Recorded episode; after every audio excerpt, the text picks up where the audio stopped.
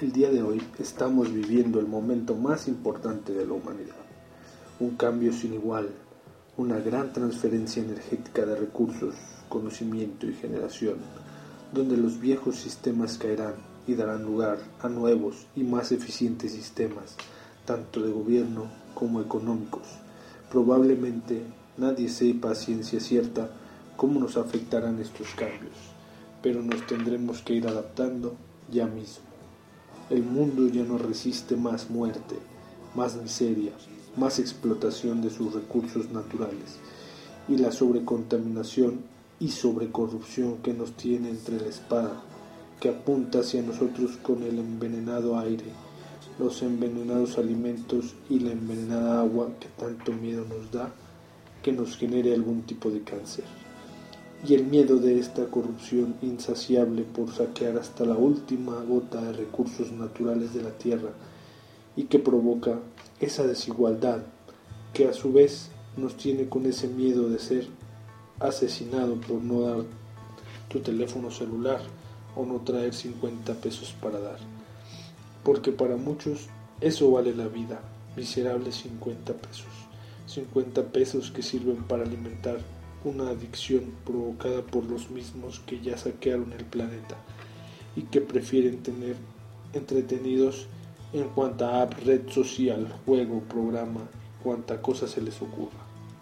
Pero para todo mal, pues resulta que somos hermanos, humanos, seres pensantes, seres empáticos en su mayoría, que ayudamos y queremos a nuestro prójimo aunque nos da pena saludar a cuanto desconocido se atraviese, como lo hacían las personas de antes. Si pasara una tragedia, todos nos uniríamos como cuando se reúne toda una familia en el velorio para despedir al más querido de ellos, con tristeza, pero con determinación, satisfacción y sabiendo que la unión hace la fuerza con nuestros casi 8 mil millones de habitantes. ¿Tú piensas que los malvados son más? Desde luego que no. Gracias a los buenos, el mundo es como lo conocemos. Los buenos no odian a su madre ni a su padre. Tal vez un poco a sus hermanos, pero los aman en secreto. No pueden odiar a sus hijos, si es que hicieron su labor de padres, y si no odian a sus hijos, no odian al prójimo. La familia es y debe seguir siendo el pilar de la sociedad. Piénsalo.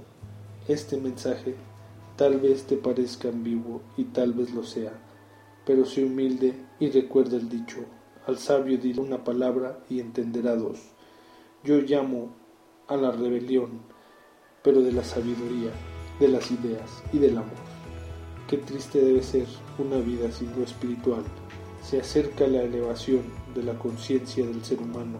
Nunca, nunca, nunca había habido tantas ideas teorías, historias, información de todo tipo, tutoriales, información nueva, antigua y en general de la vida.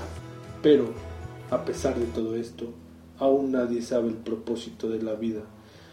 Muchos creen tener la respuesta, pero es su respuesta y de hecho ese es el propósito en sí. Piénsalo un segundo, si mi propósito es X cosa y consigo esa cosa, podría decirse que cumplí mi propósito en la vida. Pero si no lo cumplo, quiere decir que ese no era tu propósito. Así pues, les digo, preparados, preparaos ya. Este cambio es ahora, este cambio es hoy.